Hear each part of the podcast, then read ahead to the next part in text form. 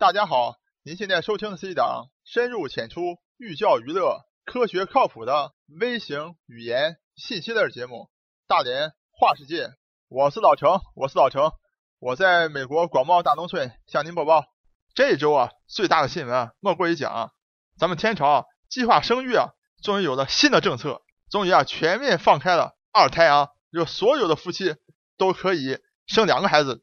人口问题啊，对于国家来讲。绝对是最重要的问题，而且咱们《大连话世界》这个节目啊，本身就是一个以人为本的节目啊。曾经好多期啊都非常关注这个人口生育的问题，还特别做一期节目，讲述了冷冻卵子的最新的科学进展。所以，当这个二娃全面放开了这个时刻到来以后啊，咱们节目啊当然要好好的做一期节目，讲一讲关于生孩子的一些有趣的事情。好。下面就大家跟我进入咱们大连话世界第六十七期节目，生娃如同炒股。可能咱们听众朋友们啊，听了这个期节目的这个题目以后啊，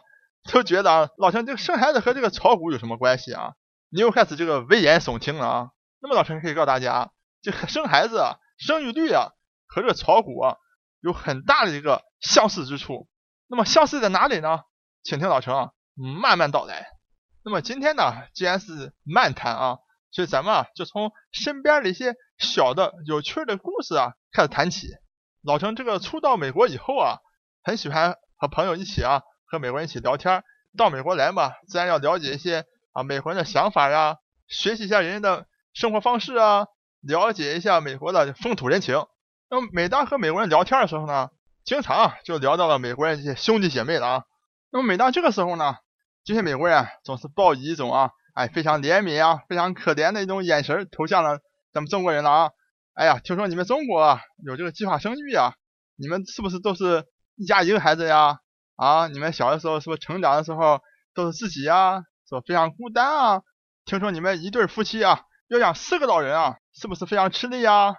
啊，是不是非常痛苦啊？那么这个时候呢，老陈有一位中国朋友啊，就回答的非常有意思啊。那么他讲完以后呢，哎，这些美国人啊都恍然大悟。这个表情啊，这个情绪啊，这个理念啊，哎，来了个一百八十度大转弯啊！哎，觉得你们计划生育还真不错。啊老陈这位朋友是怎么想的呢？他是这么讲的，他说啊，哎，我们小的时候啊，一点也不孤单啊。为什么呢？因为我们都有这个父亲方面，哎，有这个堂兄啊、堂姐、堂妹啊，可以一起玩。然后母亲那边呢，有表兄弟啊、表姐妹也可以一起玩。而且呢，我们长大的时代，中国还没有那么发达啊，没有那么多高楼大厦。所以呢，我们这小朋友啊，家门口的，哎，放学以后都在家门口街道上一起玩啊，踢球的踢球，做游戏做游戏啊，我们开心的不得了啊。更关键是什么呢？更关键是啊，在家里的时候啊，我们得到了哎所有人的爱啊。在家里我们只有一个孩子嘛，所以父母啊对我们爱是百分之百的啊，所有都得到了啊，不像你们啊，在家里兄弟姐妹那么多啊，在家里还要看谁表现好，在家里还有一种。竞争的这种压力感啊，那么这还不是最关键的，更关键是什么呢？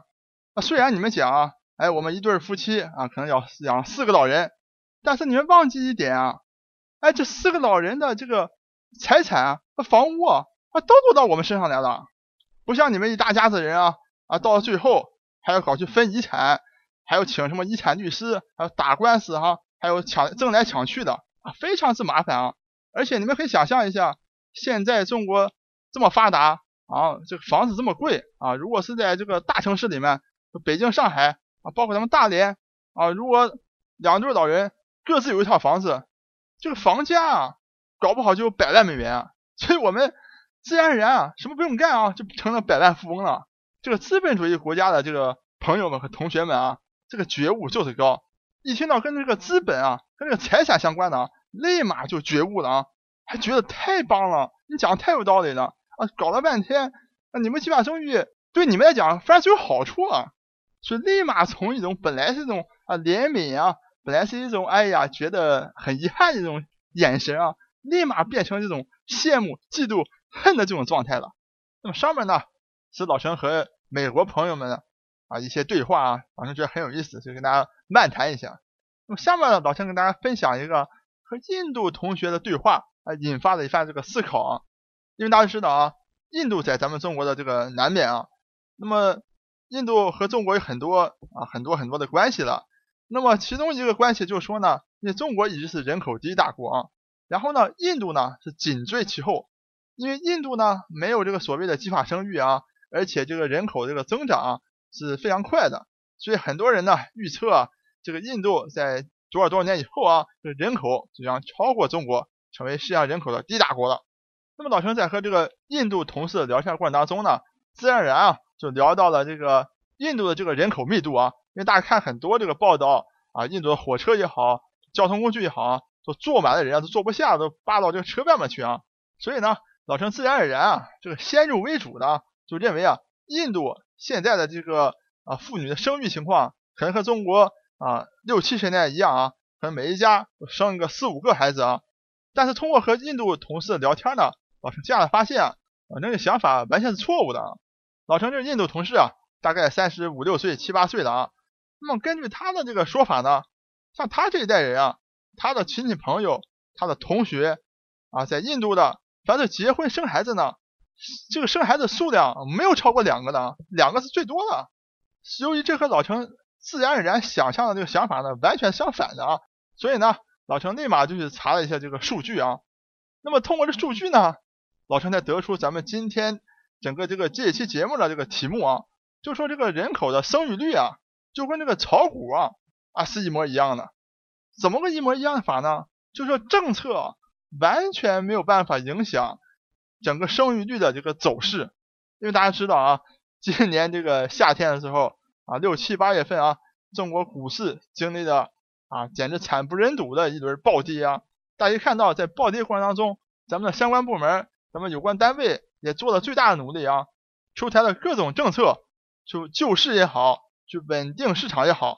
但大家可以看到，那么最著名的一个词呢，叫做“然并卵”。然而呢，并没有任何的卵用啊，没有作用，就是股市仍然按照它内在的运行的方式啊，完成了一种惨烈的暴跌。那么现在呢，大家看到，那么处在一种暴跌以后的一个修复的状态之中。所以大家可以看到啊，这个政策呢，肯定是有作用的啊，但说呢，它的作用啊，完全不及。整个股市内在运作的一个规律和逻辑，那么这个计划生育啊，作为一种啊调控人口的一种政策手段啊，也和这个股市救市这些政策基本上有相似的一种现象。当老陈和这个印度的同事聊完天以后啊，回去查了各个国家历史上这个人口出生率的这个数据以后啊，竟然发现啊，老陈以前的一些啊。先入为主的印象啊，都错的。就是说，以前老陈当然认为啊，中国咱们人口一直能够维持在十三亿。就老陈上学的时候就说十三亿啊，今天还是十三亿。那么最大的这个归功呢，就是说这个计划生育啊，把人口控制住了。那么这样呢，我们每一个人平均上拥有的这个资源啊、空间啊，就能够保持住啊。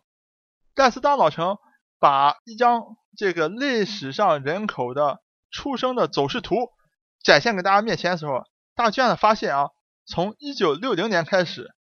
每一位美国的女性一生当中啊，会生三点八个孩子。那么时间推移到二零一二年的时候，每一个美国女性只会生一点八八个孩子了。大家可以看到啊，就是减少的这个比例是非常大的啊，从三点八八来到一点八八，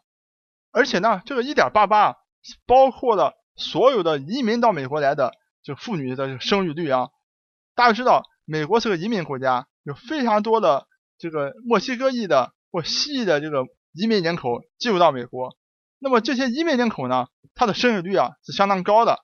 那么如果单纯的去看美国白人女性的这生育率的话啊，每个白人女性只有一点四个孩子。那么同时期呢，中国的女性在一九六零年代的时候。每一位女性会生五点八个孩子，因为那个时候我们讲究人多力量大嘛啊。那么同样来到二零一二年的时候啊，咱们中国的每位女性可以生一点五个孩子。那么同时期的印度呢？印度在一九六零年代比咱们中国人还能够生啊。印度人在一九六零年代的时候，每位女性会生啊六点八八个孩子。然后到了二零一二年的时候，那么每位女性只生二点八八个孩子了，所以大家清楚的看到啊，不管有没有计划生育，你像美国是完全没有计划生育，随便生。那么印度呢也基本上差不多啊。但大家看到整个人口的出生的这个变化趋势啊，惊人的相似。当然了，因为中国有了这个计划生育，咱们的这个下降的这个比例和幅度啊，比美国和印度稍微大一些。这个赵成讲过的，有政策有没有用？政策当然有这个作用，但是起决定因素的还是咱们人口的内在的一个决定因素起的最主要的一个状态。从全球来讲，皆是如此。什么原因呢？非常简单啊，就是因为咱们现代人的生活方式啊有了巨大的改变。大家可以想象，在以前的时候，一个人基本上没有什么太多其他的活动。那么到了晚上以后，就是日出而作，日落而息啊，没有别的活动，那干什么呢？生孩子好了嘛。那么现在可不一样了，现在咱们人可以干各式各样的活动，接受各式各样的高等教育，可能读完博士都已经二十六七岁了才出来啊，然后再去结婚，再生孩子，整个时间往后推的非常非常非常的远，不但生育时间被大幅度推后了，而且现在养孩子这种方式和整个法律法规和成本。都有了巨大的变化啊！像早晨和咱们美国同事这个聊天啊，举大家举个最简单的例子，因为那些美国同事，比如说家里有啊四五个兄弟姐妹的，那么他们小的时候呢，哎，觉得这个到了周末啊非常开心，父母开着车呢，载着他们四五个兄弟姐妹一起出去玩啊。他们上车以后呢，父母就把他们这个四五个小孩都塞到这个啊第二排也好，或者甚至塞到后面这个，把这个后排座椅放倒啊，和后面的整个后备箱连在一起。把它放到里面去，那么他们在里面呢还嬉戏打闹啊，还非常开心啊，觉得很有意思啊。那么在现在呢就完全不可以了，因为现在美国的法律要求，那么小孩那么在一定年龄以下都必须坐在儿童的安全座椅上。那么大家可以想象，那么你比如说轿车好了，你后面就三个座位，你安全座椅每一个座位只能安一个安全座椅，所以根本不可能出现这个把四五个小孩一起放到车里去。啊，再到任其他地方去，完全不可能出现了。所以通过这样一个小例子啊，就是一个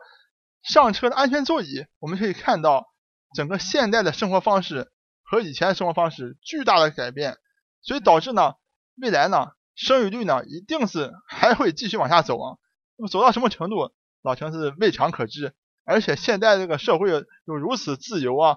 可以选择自己的性向，可以怎么怎么样，就很多的选择。很多的一些变化，导致呢生育率是逐步走低。那么当今天我们中国开放了这个啊二胎，或者未来以后是不是连三胎也开放的时候，那么我想呢这样的政策是很难对抗全球性的啊整个人口年龄老化这么一个趋势的一个变化。而且呢从全球来看，整个这个生育率的这个走势啊一定是越来越低，无法逆转。我是老程，我是老程，我在美国广袤大农村向您播报。本节目一切观点均属个人观点，一切材料均来自网络。本节目不对你的生活方式构成任何指导。参与话题的讨论，请关注我们的微信公众账号“大连花世界”，或者在新浪微博大连花世界，我们等你来吐槽。